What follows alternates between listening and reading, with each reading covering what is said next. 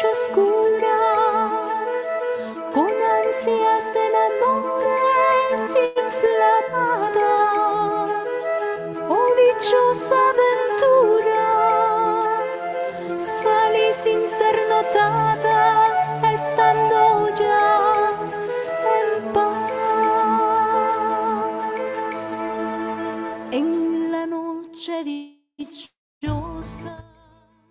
buenas noches a todos. Bienvenidos a una nueva sesión de Letras del Carmelo. Bendito sea Dios que nos permite seguir aprendiendo, seguir conociendo por medio de las palabras de este gran santo, San Juan de la Cruz. Y seguimos subiendo este maravilloso monte.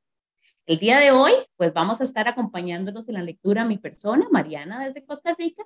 Nos acompaña también nuestra hermana Macio, también de Costa Rica, y nuestra hermana Yadira desde México.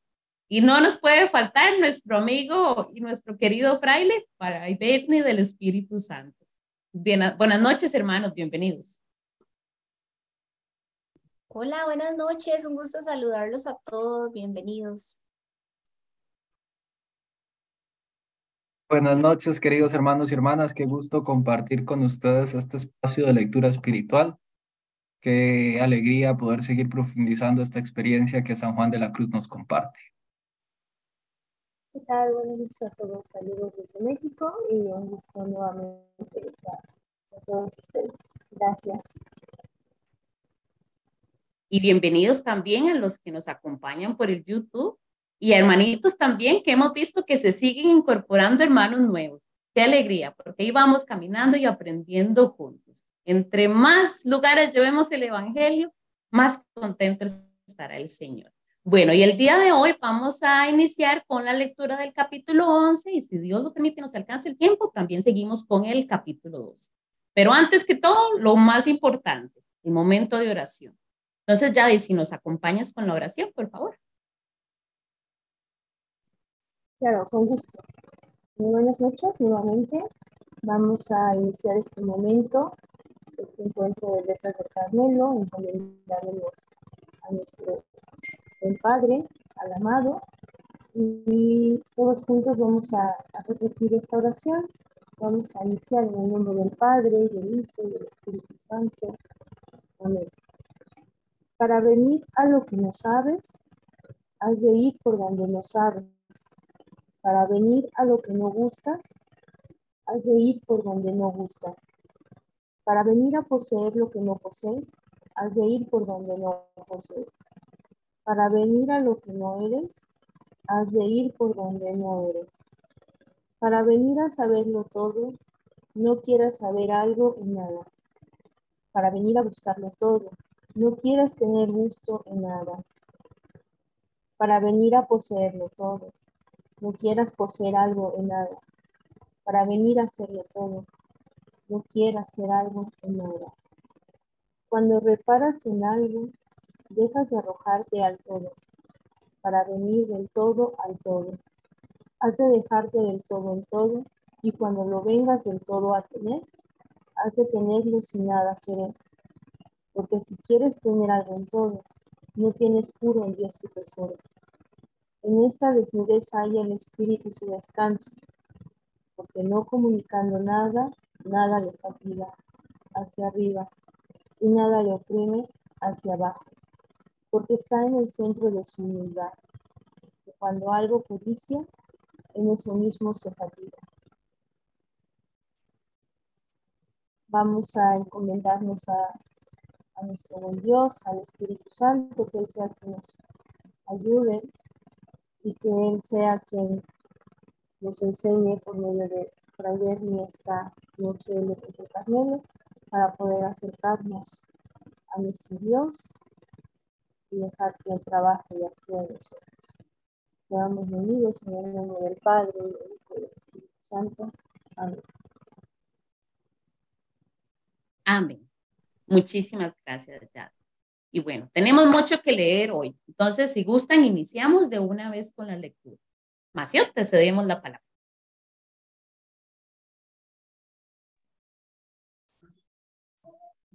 No sé si Fray Berni tenía y quería hacernos un pequeñito repaso antes de la, del capítulo anterior. Bien, la semana pasada habíamos visto el capítulo 9 y el capítulo 10. En estos capítulos habíamos terminado de ver los efectos positivos que los apetitos desordenados eh, van generando en nuestra alma. Ya habíamos terminado con el, eh, en el numeral, en el capítulo 9, con el efecto que es ensuciar, el daño que es ensuciar al alma y manchar. En el capítulo 9 veíamos cómo estos apetitos nos van enturbiando, hacen que el alma se ponga un poco turbia, sucia y van separando al alma de la presencia de Dios. Y veíamos también en el capítulo 10 cómo los apetitos desordenados causan otro daño, que es hacer que el alma se haga tibia y flaca. Pero flaca habíamos visto que significa débil, una persona débil y tibia en la virtud. Y veíamos cómo muchas veces nosotros como cristianos sentimos, creemos y nos damos cuenta de que no podemos avanzar en nuestro camino de fe y es precisamente porque nos dejamos llevar por estos apetitos que nos van haciendo perder la fuerza en el camino espiritual. De esa manera terminábamos los daños positivos para empezar ahora en el capítulo 11 y 12 a ver otras explicaciones y profundizaciones que San Juan de la Cruz nos quiere hacer sobre este tema qué daños causan, qué, qué apetitos causan qué daños, cómo tenemos que comportarnos frente a, esos apetitos, si hay que negarlos todos o no, y cómo ir llevando adelante este proceso de purificación. Entonces, a esto es a lo que vamos el día de hoy. Gracias, Fray Bernie. Entonces, iniciamos con el capítulo 11, la página 42 en que se prueba ser necesario para llegar a la divina unión carecer el alma de todos los apetitos, por mínimos que sean. El numeral 1 nos dice, parece que ha mucho que el lector desea preguntar que si es de fuerza que, para llegar a este alto estado de perfección, ha de haber precedido mortificación total de todos los apetitos, chicos y grandes, y que si bastara mortificar algunos de ellos y dejar otros, a lo menos aquellos que parecen de poco momento, porque parece cosa recia y muy dificultosa para llegar el alma a tanta pureza y desnudez, que no tenga voluntad y afición a ninguna cosa. Muy interesante porque San Juan de la Cruz para este capítulo nos va a decir, yo creo que ustedes se vienen preguntando desde hace rato, desde, esta, desde que empezamos esta lectura de los apetitos, si es necesario, si es de fuerza, o sea, si es obligatorio para llegar al estado de perfección, haber muerto a todos estos apetitos, o sea, haberlos dejado todos. ¿Por qué? Porque parece que es algo muy difícil, dice San Juan de la Cruz, o al menos eso, eso es lo que yo creo que ustedes están pensando, dice San Juan de la Cruz. Yo creo que ustedes están pensando que para llegar a esta desnudez y este, esta pureza de espíritu que, de la que vamos hablando, negando todos los apetitos, pareciera que es algo como complicado. Entonces vamos a responder, dice San Juan de la Cruz, a esta pregunta que ustedes tienen, de si es necesario o no renunciar a todos los apetitos, o si me puedo quedar con alguno por ahí guardadillo y que tal vez no sea tan peligroso, que tal vez no sea algo tan serio, me lo dejo por ahí y renuncio a los que tal vez sí son como más peligrosos o de verdad tengo que renunciarlos tengo que renunciar a todos. Vamos a ver qué responde San Juan de la Cruz. Numeral 2. A esto respondo. Lo primero que, aunque es verdad que no todos los apetitos son tan perjudiciales unos como otros, ni embarazan al alma, todos en igual manera se han de mortificar. Hablo de los voluntarios, porque los apetitos naturales, poco o nada, impiden para la unión al alma, cuando no son consentidos. Ni pasan de primeros movimientos todos aquellos en que la voluntad racional antes ni después tuvo parte, porque quitar estos, que es mortificarlos del todo, en esta vida es imposible. Y estos no impiden de manera que no se pueda llegar a la divina unión, aunque del todo no estén, como digo, mortificados. Porque bien los puede tener el natural y estar el alma, según el espíritu racional, muy libre de ellos, porque aún a caer a unión de oración de quietud en la voluntad y que actualmente moren estos en la parte sensitiva del hombre, no teniendo en ellos parte la parte superior que está en oración. Pero todos los demás apetitos voluntarios, ahora sean de pecado mortal, que son los más graves, ahora de pecado venial, que son menos graves, ahora sean solamente de imperfecciones, que son los menores, todos se han de vaciar y de todos el alma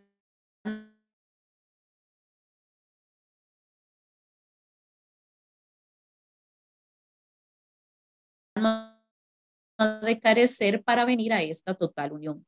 El alma según la voluntad, con tal transformación en la voluntad de Dios, de manera que no haya en ella cosa contraria a la voluntad de Dios, sino que en todo y por todo su movimiento sea voluntad solamente de Dios. Y ahí respondió San Juan de la Cruz a esta pregunta. Miren qué interesante. Lo primero que nos aclara es que no todos los apetitos son parti a ver, no todos los apetitos son tan perjudiciales y podríamos decir hay como una gradualidad.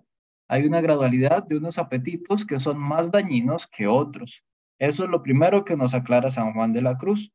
Mm, aunque no todos embarazan al alma de la misma manera, todos se han de mortificar. Y ahí viene la segunda aclaración. Hay unos que son voluntarios y hay otros que dice San Juan de la Cruz son naturales.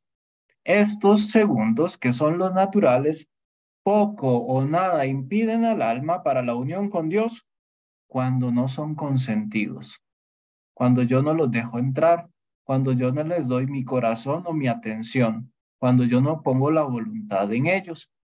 Y acá es muy interesante porque estos apetitos naturales son los que brotan de nuestra propia naturaleza, valga la redundancia. Este, a todos nos da hambre porque es parte de nuestra naturaleza. El asunto es que yo le dé mi corazón a ese apetito de la comida y lo convierta en un apetito desordenado y desemboque en gula, por ejemplo. Pero cuando yo tengo ese apetito y lo sé poner en el lugar en el que va, de manera ordenada, ese apetito natural va a estar ahí no me va a impedir nada. Y dice San Juan de la Cruz, incluso podemos estar orando con la voluntad muy unida a Dios y estar manifestándose en nosotros algunos de estos apetitos naturales que siempre van a estar. El punto es no dar mi voluntad al apetito, no dar mi voluntad al apetito. Sean cuando, porque ya cuando son voluntarios, que yo lo busco, que yo lo quiero, que yo lo deseo, entonces ahí sí lo tengo que negar, aunque sea solamente una imperfección. Miren que San Juan de la Cruz hace esa, esa escalera de de pureza o de imperfección que podríamos llamar también, de imperfección, pecado venial y pecado mortal. Todos los hay, los hay que negar, todos hay que negarlos. Y en ese sentido es importante porque San Juan de la Cruz pone también eh, la voluntad como una potencia del ser humano que va ayudándole a encaminarse hacia Dios. La voluntad nos ayuda a encaminarnos hacia Dios. Y es una clave de discernimiento. A veces eh, nos pasa que vamos a confesarnos y uno llega, ay Padre, no sé si es pecado o no es pecado, es que yo a veces tengo unos pensamientos, unos sentimientos, yo no les pongo atención, es más, apenas llegan a mi cabeza yo los borro, pero es que yo no sé si es pecado porque me llegan y ahí están.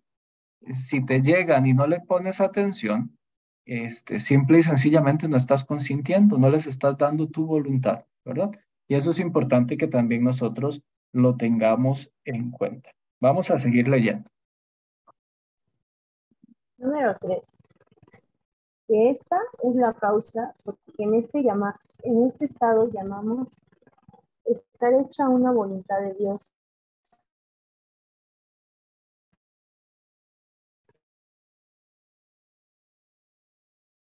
La cual es bien voluntad del alma. Estaría hecha una.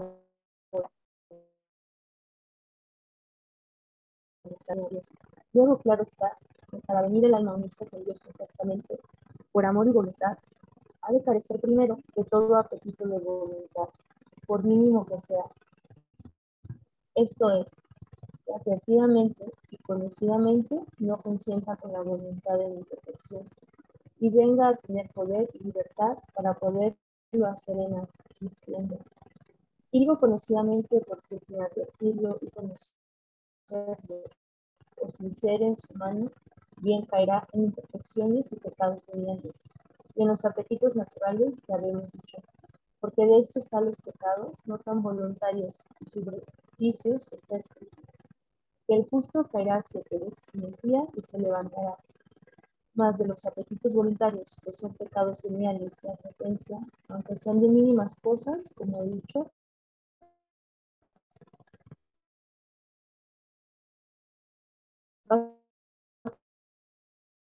aún sus diferentes apetitos aún no hacen tanto cuando los hábitos están multiplicados.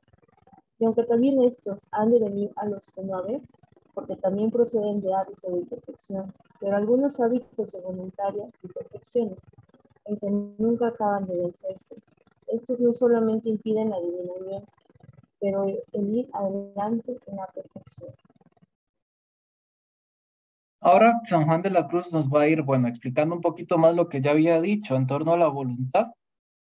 La santidad, decía también Maximiliano María Colbe, es unir la voluntad de Dios, que es como una V mayúscula, con la voluntad del hombre, que es como una V minúscula, para que se conviertan en una sola voluntad. Eso es la santidad, hacer de mi voluntad la voluntad de Dios. No como nosotros ordinariamente queremos hacer, que nosotros los cristianos católicos somos muy interesantes. En lugar de querer hacer mi voluntad semejante a la de Dios, siempre andamos luchando para hacer que la voluntad de Dios sea semejante a la mía. Y entonces vamos a rezar para convencer a Dios de que me dé lo que yo quiero. Vamos entonces a la oración y hacemos novenas y rosarios para convencer de que Dios me conceda esto, me conceda lo otro, ¿no? La santidad es que yo me haga conforme a Dios, no que Dios se haga conforme a mí. ¿De acuerdo? Y eso es lo que San Juan de la Cruz nos está haciendo ver. Si de eso se trata la santidad, que mi voluntad sea la de Dios, cuando yo comienzo a aceptar apetitos que no son de Dios, entonces me estoy alejando de esa voluntad de Dios. Por eso tengo que carecer de esos apetitos para que mi voluntad sea siempre la voluntad de Dios.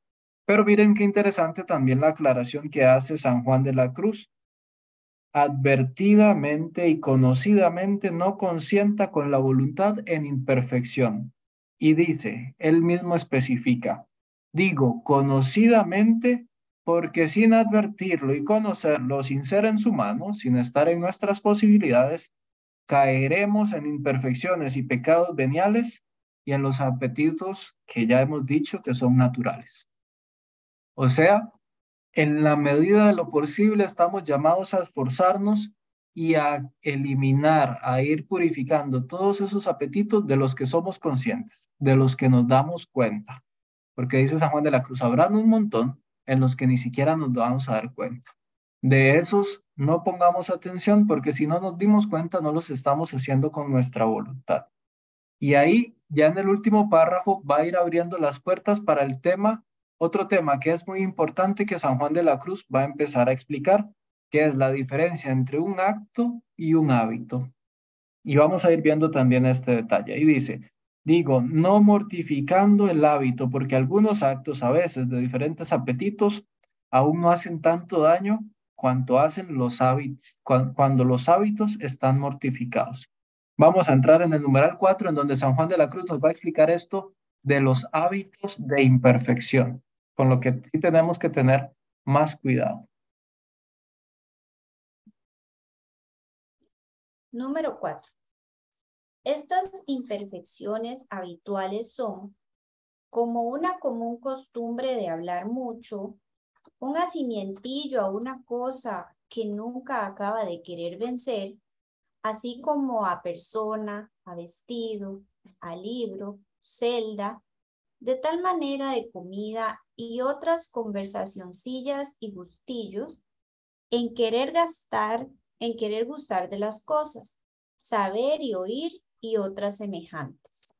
Cualquiera de estas imperfecciones en que tenga el alma hacimiento y hábito es tanto daño para poder crecer a ir adelante en virtud que, si cayese cada día en otras muchas imperfecciones y pecados veniales sueltos, que no proceden de ordinaria costumbre, de alguna mala propiedad ordinaria, no le impedirán tanto cuanto el tener el alma hacimiento a alguna cosa.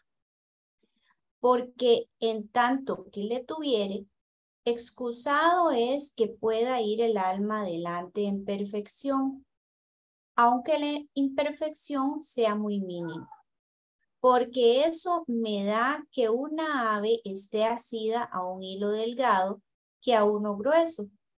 Porque, aunque sea delgado, tan asida se estará a él como al grueso, en tanto que no le quebrare para volar.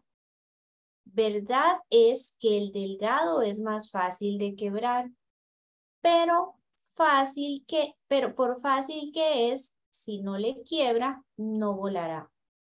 Y así es el alma que tiene hacimiento en alguna cosa, que aunque más virtud tenga, no llegará a la libertad de la divina unión. Porque el apetito y hacimiento del alma tiene la propiedad que dicen tiene la rémora con la nao, que con ser un pez muy pequeño, si acierta a pegarse a la nao, la tiene tan queda que no la deja llegar al puerto ni navegar.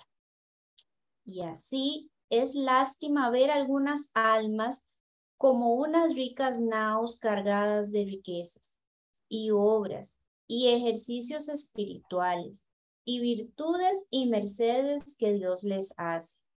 Y por no tener ánimo para acabar con algún gustillo o hacimiento o afición, que todo es uno, nunca van adelante, ni llegan al puerto de la perfección, que no estaba en más que dar un buen vuelo y acabar de quebrar aquel hilo de hacimiento o quitar aquella pegada rémora de apetito. Ahí está la explicación de San Juan de la Cruz con respecto a este tema de la diferencia entre un hábito y un acto. Y él nos va a decir que a lo que le tenemos que tener cuidado es a los malos hábitos porque podríamos, dice él, cometer muchas imperfecciones sueltas, o sea, que no son de un hábito, que yo de repente me equivoqué hoy, hice algo que no tenía que hacer, de repente me equivoqué, fui imprudente, o de repente tuve un desliz y se me salió una mentira, ¿verdad? Eso, dice San Juan de la Cruz, no daña tanto como el hecho de que yo sea un mentiroso, ya de esos mentirosos que mienten hoy, mienten mañana, mienten en la mañana, mienten en la tarde, le mienten a la familia, mienten en el trabajo. Ese es un hábito y ese, dice San Juan de la Cruz, ese sí nos destruye y nos daña. Tenemos que tener, ponerle mucha atención a todos estos hábitos, porque cualquier imperfección que tenga hacimiento y hábito en el alma, la daña para proceder, para avanzar en la virtud, porque se convierte en una costumbre. Me acostumbro a mentir, me acostumbro a la gula, me acostumbro a darme a la comodidad, me acostumbro a ser perezoso, me acostumbro a, y ahí voy viviendo con esto. Y dice San Juan de la Cruz, aunque sea algo pequeño, aunque sea una imperfección pequeña, si se vuelve costumbre, te va a dañar más que un pecado venial, si, aunque sea una imperfección solamente. Pero si se vuelve costumbre, te va a dañar más porque eso te va a llevar a otras cosas. Y da lo mismo que sea pequeña o grande, si no la sueltas vas a ser esclavo. Dice San Juan de la Cruz con este ejemplo del, del pajarito, da igual que una ave esté atada a un hilo muy delgado que a uno muy grueso. Para ser libre tiene que cortarlo, aunque sea delgadito. No, Fray, es que a mí lo que me gusta son las series de Netflix y es que ese es mi vicio, ese es mi único vicio. Yo solo veo series de Netflix, pero lo demás soy súper cumplida.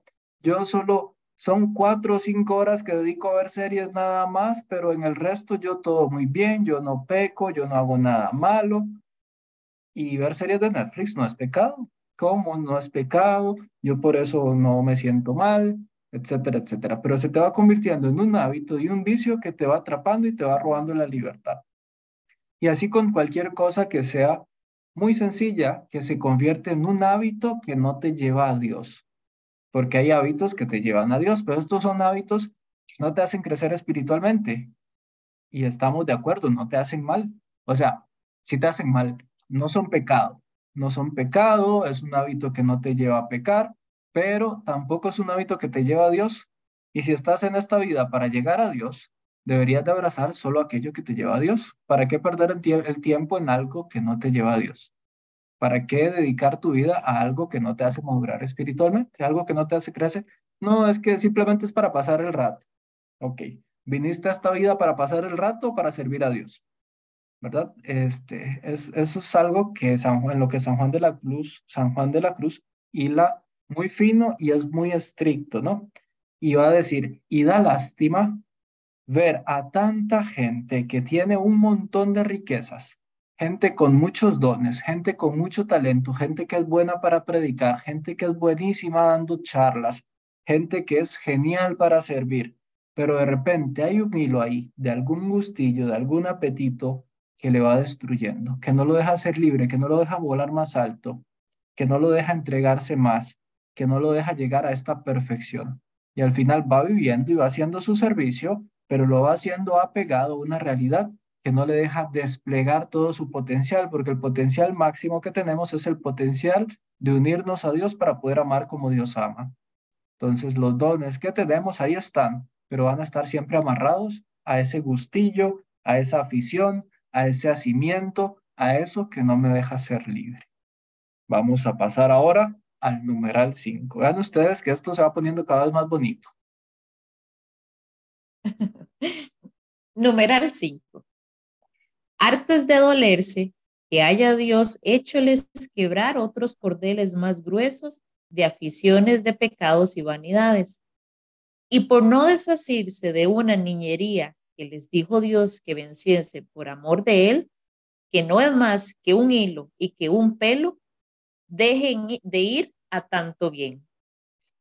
Y lo que peor es, que no solamente no van adelante, sino que por aquel nacimiento vuelven atrás, perdiendo lo que en tanto tiempo, con tanto trabajo, han caminado y ganado. Porque ya se sabe que en este camino, el no ir adelante es volver atrás y el no ir ganando es ir perdiendo. Que eso quiso nuestro Señor darnos a entender cuando dijo, el que no es conmigo es contra mí, y el que, como llega derrama. El que no tiene cuidado de remediar el vaso por una pequeña resquicia que tenga, basta para que se venga a derramar todo el licor que está dentro. Porque el eclesiástico nos lo enseñó bien diciendo, el que desprecia las cosas pequeñas, poco a poco irá cayendo. Porque como él mismo dice, de una sola centella se aumenta el fuego. Y así, una imperfección basta para traer otra, y aquellas otras. Y así, casi nunca se verá un alma que sea negligente en vencer un apetito, que no tenga otros muy tienen aquel. Y así siempre van cayendo. Y ya hemos visto muchas personas a quien Dios hacía merced de llevar muy adelante en gran deshacimiento y libertad. Y por solo comenzar a tomar un hacimientillo de afición y color de bien de conversación y amistad, írseles por allí vaciando el espíritu y gusto de Dios y santa soledad, caer de la alegría y entereza en los ejercicios espirituales y no parar hasta perderlo todo. Y esto porque no atajaron aquel principio de gusto y apetito sensitivo, guardándose en soledad para Dios. Quisiera retomar algo del número anterior que se me olvidó decir. Y es que San Juan de la Cruz también da un ejemplo de estos hábitos que son de imperfección, empezando el numeral, eh, numeral 4. Algunos de estas imperfecciones habituales, para que ustedes le pongan atención, porque se nos pueden pasar por alto y después decir, Fray, ¿cuáles son esas imperfecciones? ¿Será que esto es bueno? ¿Será que esto es malo? ¿Será que lo hago? ¿Será que lo dejo de hacer? Una común costumbre de hablar mucho, ser indiscretos, ¿no? Una común costumbre de hablar más de la cuenta, que podríamos llamar también como falta de prudencia, ¿verdad? No, Fray, pero es que yo no estoy diciendo nada malo, pero ahí estás, ¿verdad? Hable que hable.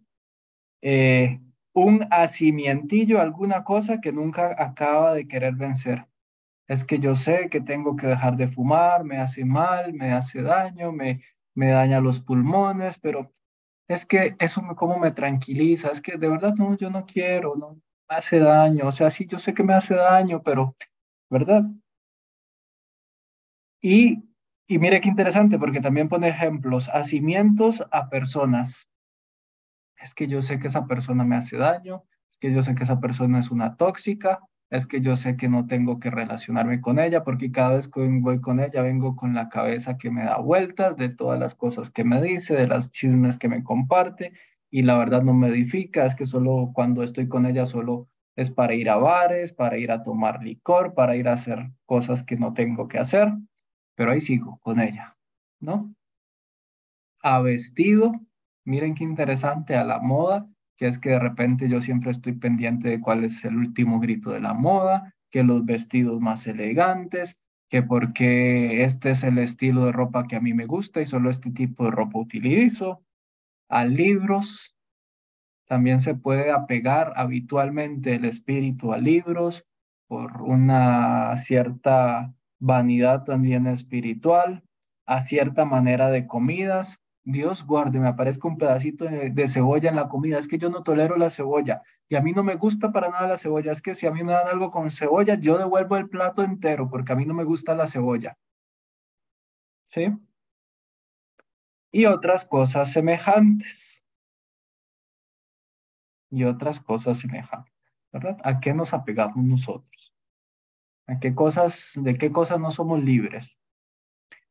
Y dice San Juan de la Cruz, lo más doloroso es que Dios los ha liberado de cosas más grandes. Hay muchos a los que el Señor los ha sacado de cosas fuertes, de cosas fuertes, muy grandes, pecados serios, realidades dolorosas que denigran al ser humano y, y se convierten y se liberan y el Señor de verdad logran iniciar una nueva vida.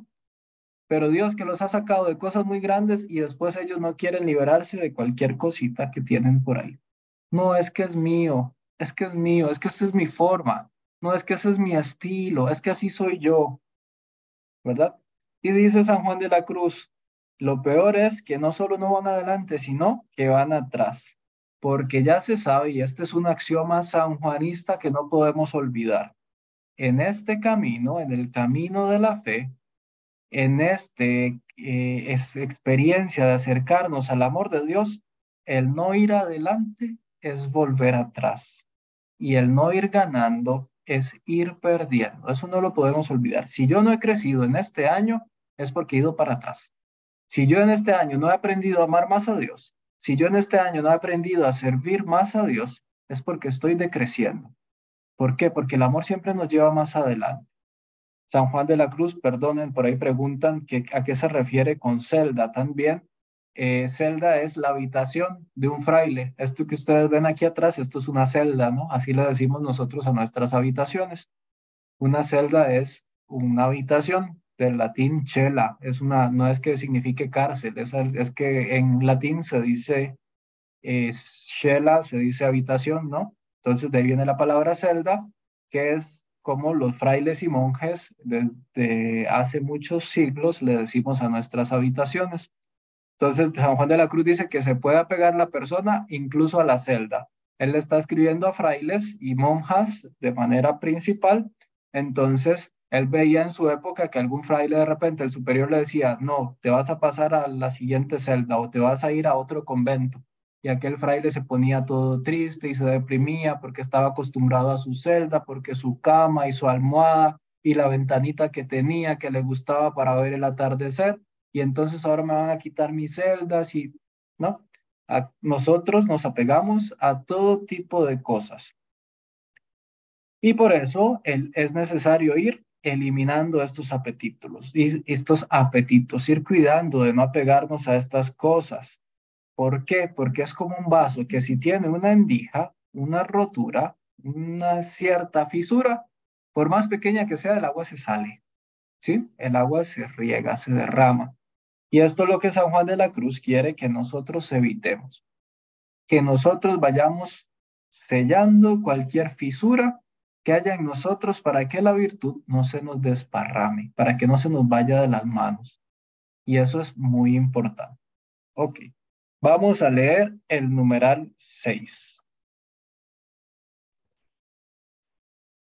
En este camino siempre se ha de caminar para llegar, lo cual es ir siempre quitando querer, no sustentándolos.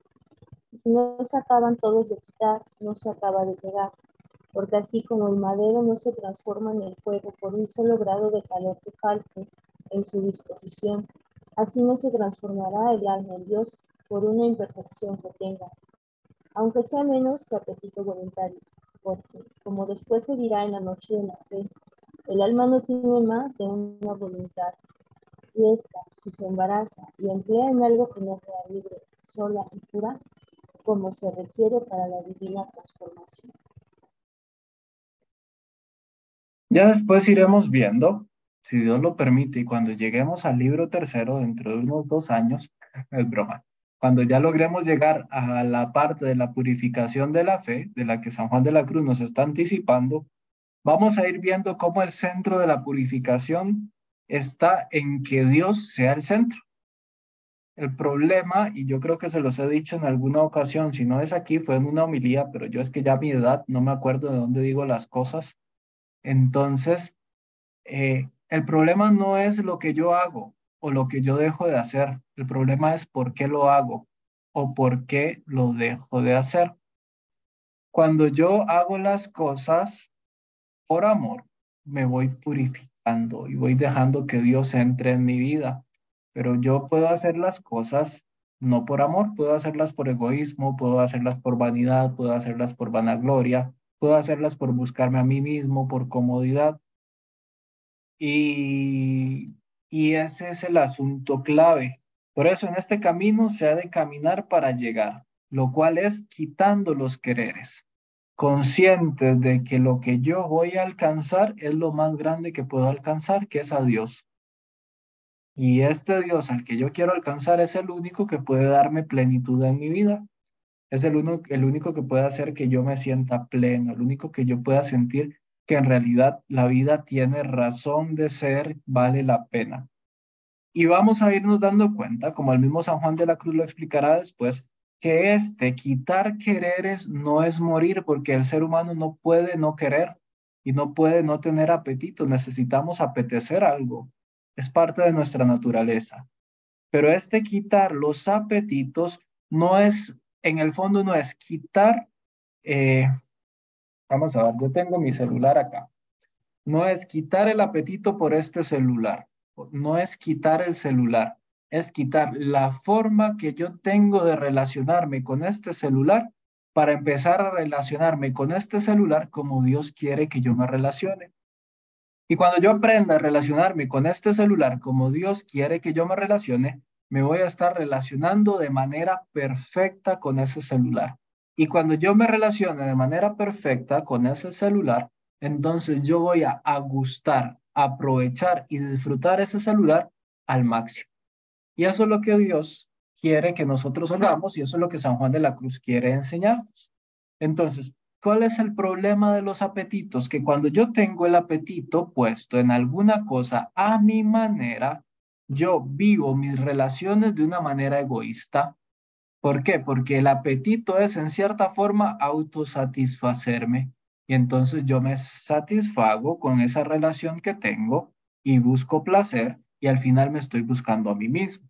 Yo busco satisfacción con esa comida, con esa persona, con ese vestido, con esas pláticas y me estoy satisfaciendo a mí mismo.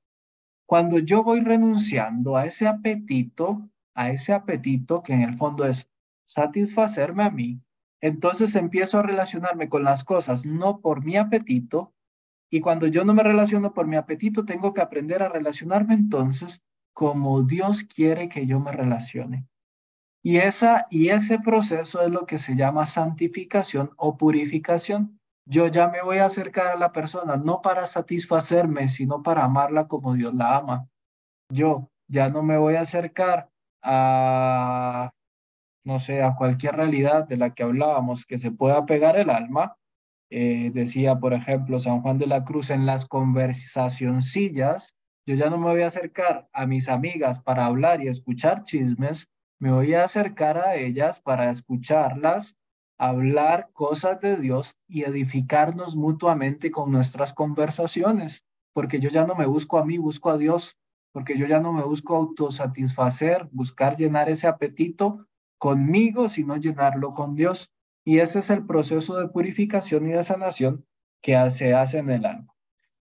Son las 8 y 43 de la noche. Vamos a cambiar los planes. Ahí me, me, me disculpan las jefas. Este, vamos a terminar de leer numeral 7 y 8, porque si empezamos el capítulo 12 vamos a quedar a medio camino. Entonces vamos a dejar el capítulo 12 para la próxima semana para no dejarlo incompleto. Si les parece, vamos a terminar con el, capi con el numeral 7 y 8 del capítulo 11, el encuentro del día de hoy.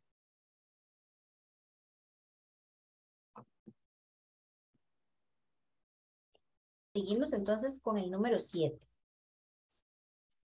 De lo dicho tenemos figura en el libro de jueces, donde se dice que vino el ángel a los hijos de Israel y les dijo que, ¿por qué no habían acabado con aquella gente contraria? sino antes se habían confederado con algunos de ellos. Por eso se los había de dejar entre ellos por enemigos, para que les fuesen ocasión de caída y perdición. Y justamente hace Dios esto con algunas almas, a las cuales, habiéndolas él sacado del mundo y muertoles los gigantes de sus pecados, y acabado la multitud de sus enemigos, que son las ocasiones que en el mundo tenían, solo porque ellos entraran con más libertad en esta tierra de promisión de la unión divina. Y ellos todavía traban amistad y alianza con la gente menuda de imperfección, no acabándolas de mortificar. Por eso, enojado, nuestro Señor les deja ir cayendo en sus apetitos de peor en peor.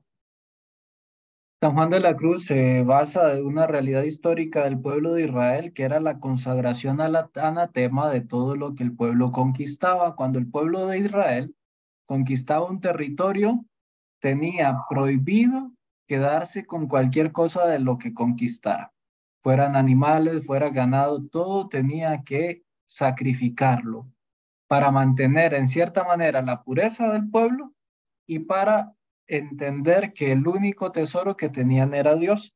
Dice San Juan de la Cruz, así le pasa a la gente, a nosotros los cristianos, seguidores de Jesús, personas espirituales, que el Señor nos saca de grandes cosas, nos hace conquistar la tierra prometida, nos libera del mundo y de las seducciones y de los pecados grandes, pero cuando ya estamos en el camino de la fe, nos apegamos a cosas superficiales y secundarias. No lo voy a decir ahorita porque lo voy a decir cuando se empieza el libro segundo, pero San Juan de la Cruz eh, es muy fino en esto e hila muy, muy delgado en algunos temas que nosotros a veces este, no nos damos cuenta, ¿verdad? Podemos dejar pecados muy grandes y renunciar a un montón de cosas pero de repente este, se nos pide en la iglesia hacer un servicio y no hay nadie. No hay quien apoye, ¿verdad? Se queda en blanco todo el mundo. No, es que estoy muy ocupado, no es que tengo lo otro, es que es que a esa hora es el partido de fútbol. No, es que a esa hora, este, ¿verdad? Es la hora de la novela, es la hora en que veo la y no puedo.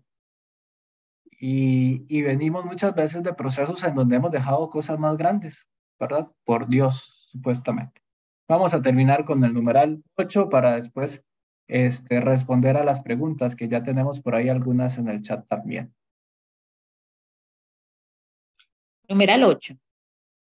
También en el libro de Josué tenemos figura acerca de lo dicho, cuando le mandó Dios a Josué al tiempo que había de comenzar a poseer la tierra de promisión, que en la ciudad de Jericó de tal manera destruyese cuanto en ella había, que no dejase cosa en ella viva, desde el hombre hasta la mujer, y desde el niño hasta el viejo, y todos los animales, y que de todos los despojos no tomasen ni codiciasen nada.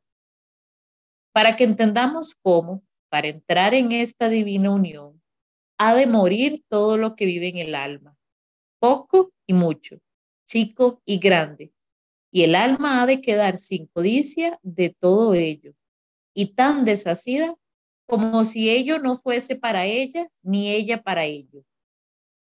Lo cual nos enseña bien San Pablo en Corintios, diciendo, lo que os digo, hermanos, es que el tiempo es breve. Lo que resta y conviene es que los que tienen mujeres sean como si no las tuviesen, y los que lloran por las cosas de este mundo como si no llorasen, y los que huelgan como si no holgasen, y los que compran como si no poseyesen, y los que usan de este mundo como si no usasen. Esto nos dice el apóstol, enseñándonos cuán deshacida nos conviene tener el alma de todas las cosas para ir a Dios. Muy bien, ahí San Juan de la Cruz se vale en otro texto bíblico para decirnos, si es que quieren verdaderamente morir y resucitar, que su muerte sea verdadera. Porque como que me muero a medias para resucitar con Cristo, mm, no funciona. Si te mueres a medias, no resucitas, pero ni a medias, ¿verdad? Entonces, es lo que San Juan de la Cruz nos está tratando de hacer ver de una perspectiva muy bíblica, muy teológica y muy cristiana, ¿no? Y volvemos al tema de Jesús. Al final es que el seguimiento de Cristo y todo esto que San Juan de la Cruz nos pone es un invento de San Juan de la Cruz, es un invento de Jesús, ¿verdad? El seguimiento cristiano es pasar por donde Jesús pasó. Y ya lo vamos a ver en el capítulo 13, lo que eso implica, ¿no? Entonces, ir viendo, ir siguiendo el camino de Jesús es vivir plenamente para Dios. Jesús vivió para Dios. Jesús vivió para su Padre, para hacer la voluntad del Padre, entregado completamente al Padre. ¿Para quién vivo yo? Vivo para Dios, vivo para Jesús, vivo para complacer mis gustos, vivo para hacer lo que me da la gana, vivo para vivir un cristianismo light y acomodado en donde pues lo que no me incomoda lo hago, lo que no me molesta mucho pues lo puedo responder, pero cuando ya la exigencia es fuerte, eh, salgo huyendo o esto no es conmigo, ¿verdad? Entonces ahí es donde San Juan de la Cruz quiere meternos en una dinámica de crecimiento y de experiencia espiritual, simple y sencillamente que sea madura, porque, sé, porque es semejante a la de Jesús. Una experiencia espiritual madura, entregada, plena. Si eso es lo que queremos, este es el camino. Si lo que queremos es seguir siendo cristianos de los de siempre, de los de normales, de los de misa, de los que pecan y empatan, de los que, perdón, de los de misa, pero sin compromiso, ¿verdad? Este, de los que pecan y empatan, de los que pecan, rezan y empatan, de los que de vez en cuando se acuerdan de Dios, entonces, pues sigamos amarrados, como dice San Juan de la Cruz, a nuestros hilos, a nuestras cadenas. Pero si queremos llegar a Dios, necesitamos libertad, necesitamos que nuestro corazón esté disponible para que Él nos dé lo que quiere darnos. Si nuestro corazón no está disponible, no está con las puertas abiertas, el Señor seguirá tocando y dormirá a la puerta, ahí afuera, esperando a que nosotros nos dignemos a abrirle la puerta. Ok, vamos a a cerrar entonces de esta manera la lectura para abrir espacio a las preguntas o a los comentarios de, de los hermanos y hermanas que nos acompañan acá en Zoom o que también a través de YouTube hacen sus comentarios y preguntas. sí, los invitamos a que tengan alguna pregunta, alguna duda, puedan levantar su manita aquí en el Zoom. Por ejemplo, Pau, Pau Vidal ya levantó la manita, entonces si gustas activar tu micrófono, Pau, adelante. Ahí sí. Eh, buenas noches. Tengo esta pregunta de la semana pasada. ¿Me escuchan bien, verdad? Eh, la siguiente pregunta, con respecto a, esta, esto que nos propone San Juan de, de, ir dejando esas amistades que nos, hacen, que nos hacen mal, estas personas que de alguna manera conocemos pero que nos van alejando de esta, de, esta meta de alcanzar a, a, Dios, a mí me hace un poco de ruido porque si uno lo, lo entiende muy rápido, puede pensar de tener esta mirada como utilitarista, de decir, ah, no, este no me conviene, esta amistad no me conviene, entonces yo la corto y, y, lo dejo. O, o, este tipo de personas esotéricas, por ejemplo, o, o, que, son, que salen mucho, que siempre uno en un, yo por ejemplo tengo hijos y, tengo muchos apoderados así, entonces como dar el corte y, y no alejarse así, eh, a mí la verdad que me, me hace un poco de, ruido eso, eh, pero sí le encuentro más sentido a que de alguna manera la misma, las mismas personas, el mismo entorno, de alguna manera a uno lo va, si no rechazando, no lo va invitando, lo va como, como alejando. Entonces yo lo veo así de una manera más natural, como que no, no hay sintonía, no hay... Em, eso diría yo que no, que no hay, como que algo ya, algo ya no conecta. Eh, me gustaría que me pudiera ampliar eso, esa, esa pregunta porque la verdad que yo creo que nosotros eh, como cristianos, también yo soy catequista, entonces siempre estamos de alguna manera evangelizando y en la catequesis llegan muchos tipos de personas, como usted decía ahora, eh, a veces que ni siquiera van mucho a misa o no conocen bien los sacramentos, etc. Entonces, no creo que se trate como de alejarse de la gente porque no nos convenga, sino otra cosa. Y, y eso me gustaría que me lo pudiera ampliar. Esa es la pregunta. Ok, Paula. Mira, hay un punto Santa Teresa de Jesús creo que concuerda con San Juan de la Cruz en este aspecto. Hay un punto donde el alma va creciendo. Y en ese proceso de crecimiento la persona se va fortaleciendo en las virtudes. Y hay un momento en donde la fortaleza de las virtudes es tal que eh, la persona que ya está madura en su fe cuando se relaciona con los demás, es capaz de transmitirle su experiencia a los demás y contagiarle su experiencia a Dios. Creo que hasta, que la persona no tenga esa madurez de fe y la persona no tenga esa certeza en sus convicciones y esa firmeza en su seguimiento de Jesús, la persona va a estar siempre eh, susceptible a que en lugar de que sea yo el que vaya a convertirlo, voy yo a terminar convertido. Me explico. No, es que yo antes era alcohólico y tengo una sensibilidad por las personas que están en ese vicio en el que yo estaba y entonces voy a ponerme a evangelizar en las cantinas para ayudarlos a salir de ahí. Eh, vas a terminar en la cuneta al día siguiente, ¿verdad? De fijo, vas a terminar tirado en la cuneta con una resaca horrible, porque es muy probable que todavía no tengas la fuerza para vivir la virtud contraria de ese vicio que te había atrapado. es una etapa de mucha madurez. Entonces, una de las razones principales es porque muchas veces nosotros no estamos del todo preparados para poder vivir eh, esa experiencia de relacionarnos con los demás de una manera eh, coherente. Y a eso es hacia lo que nos tenemos que encaminar. Para eso tenemos que madurar en la fe. ¿Para qué? Para que yo tenga unas convicciones y una fe tal que yo pueda relacionarme con quien sea sin que esa persona me robe a mí mi experiencia de Dios, sin que esa persona haga que yo dude de mi fe, sin que esa persona haga que yo tenga una doble vida, que por un lado me comporto como cristiano y por la otra no.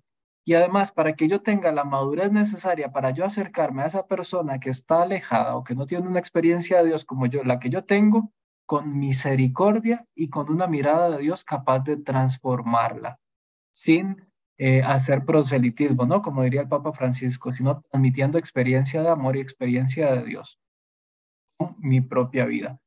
No es cuestión de que no me sean útiles y entonces es un utilitarismo y entonces si no me sirves me alejo. Es que yo como cristiano conozco mi fragilidad y sé que si no me alejo, voy a terminar donde estaba antes. Yo como cristiano que conozco mi fragilidad, sé que si lo mío son los pasteles de chocolate, cuando voy a la pastelería estoy en riesgo, ¿sí? Entonces es, en primer lugar, ser consciente de mi fragilidad y en segundo lugar también es muy atinado lo que vos misma decías. Eh, hay un punto donde ya las condiciones no se encuentran, simple y sencillamente yo he empezado a amar otros valores y me voy dando cuenta que las personas con las que yo antes compartía y era muy espontánea y disfrutábamos un montón, ya de repente yo no disfruto tanto como antes porque ya ahora mi corazón y mi gusto está empezando a ponerse en Dios. Y lo que yo antes gustaba ya no me da gusto porque Dios me empezó a transformar. Y eso es sorprendente. Yo ahora gusto de otras cosas. Miren ustedes, gustando de una clase un martes en la noche con un montón de gente que no saben ni de dónde es leyendo un libro del siglo XVI y aquí están todos por puro gusto, ¿verdad? Y aquí están.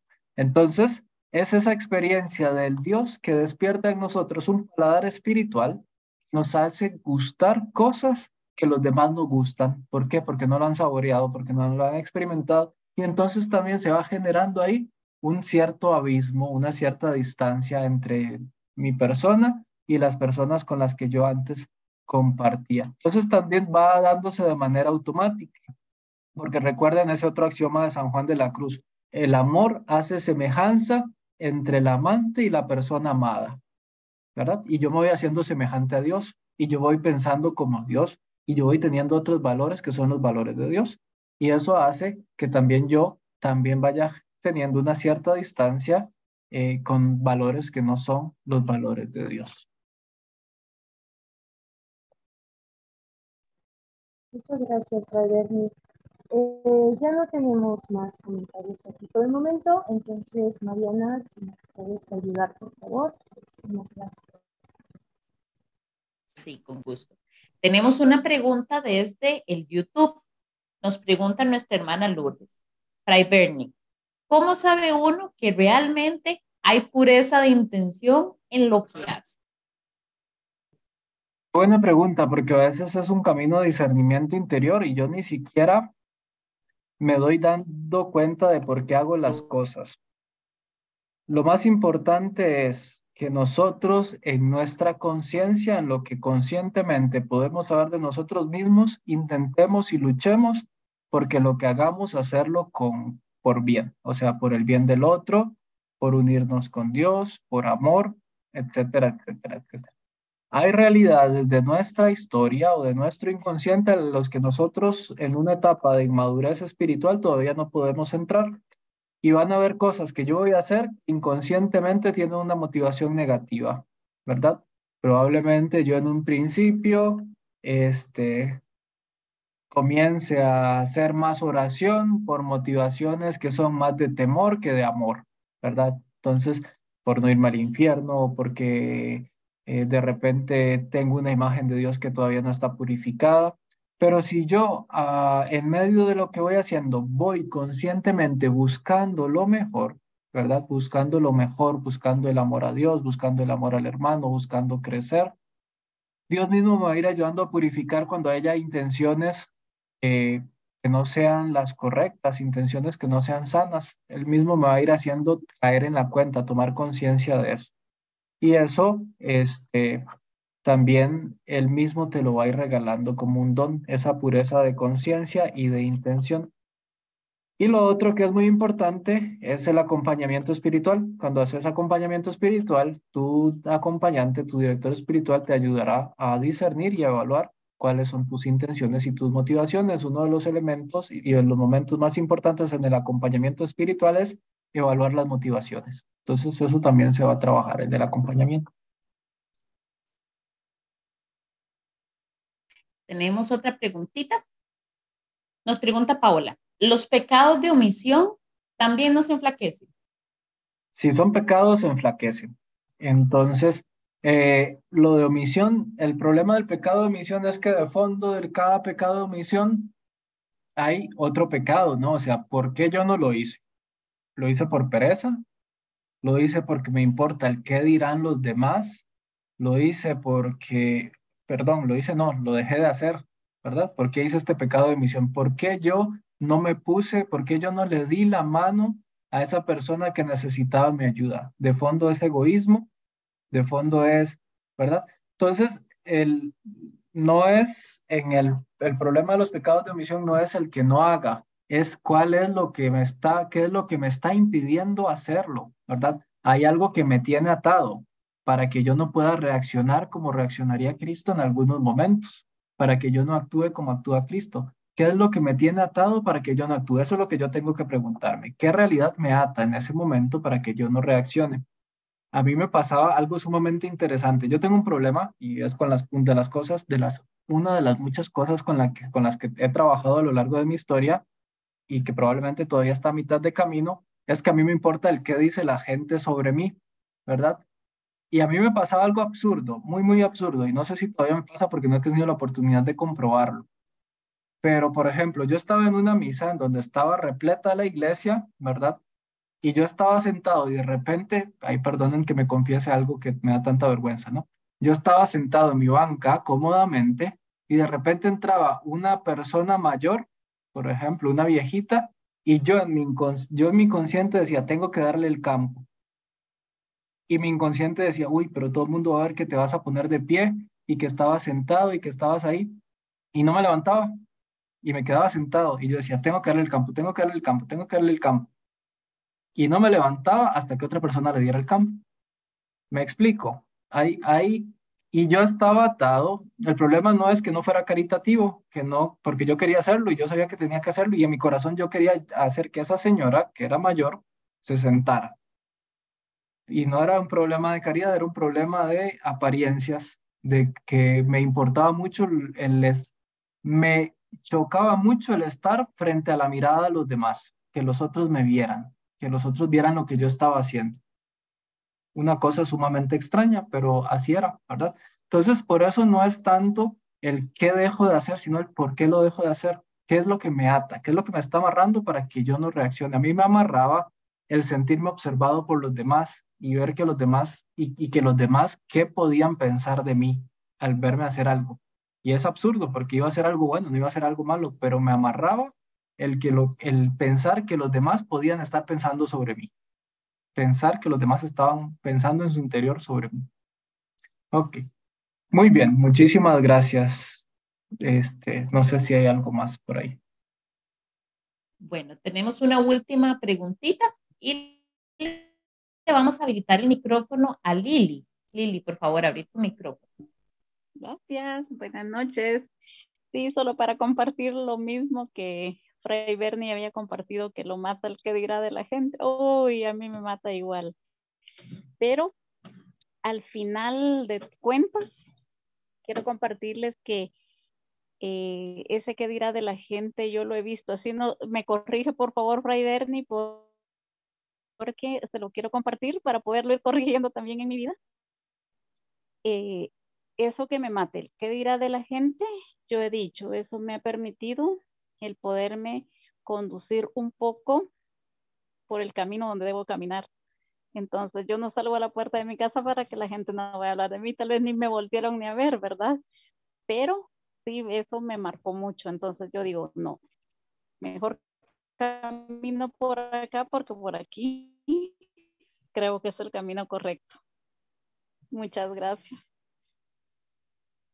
Gracias Lili por el compartir. Sí, a veces ciertas realidades que tenemos nos pueden ayudar a portarnos bien, pero es un riesgo que hay con el que nosotros tampoco podemos este, confiarnos. ¿Por qué? Porque volvemos al tema de la motivación. Yo no voy a dejar de hacer algo porque me están viendo. ¿Qué pasa cuando no me están viendo? Voy a hacer lo que no tengo que hacer. Entonces, es una motivación que podríamos decir imperfecta, que hay que seguir purificando y trabajando, ¿verdad? porque decías, es que por el miedo al que dirán, he dejado de hacer cosas malas. Ok, bendito Dios. Pero deberías de haber dejado de hacer esas cosas malas, no por el miedo al que dirán, simple y sencillamente porque Dios te ama, ¿verdad? Por el amor a Dios que, que le tenés y por el amor a Dios que te hace vivir esa experiencia de, de luchar por tu fe y ser coherente.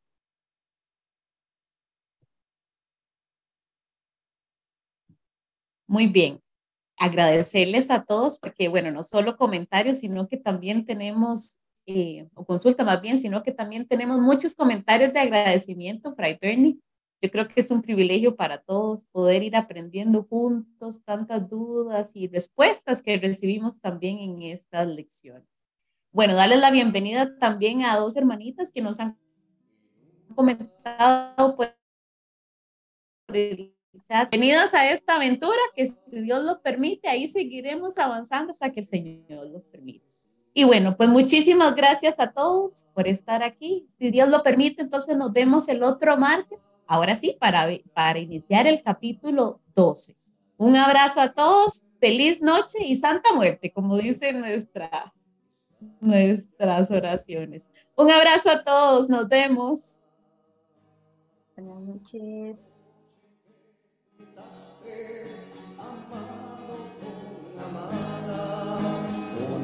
chiama.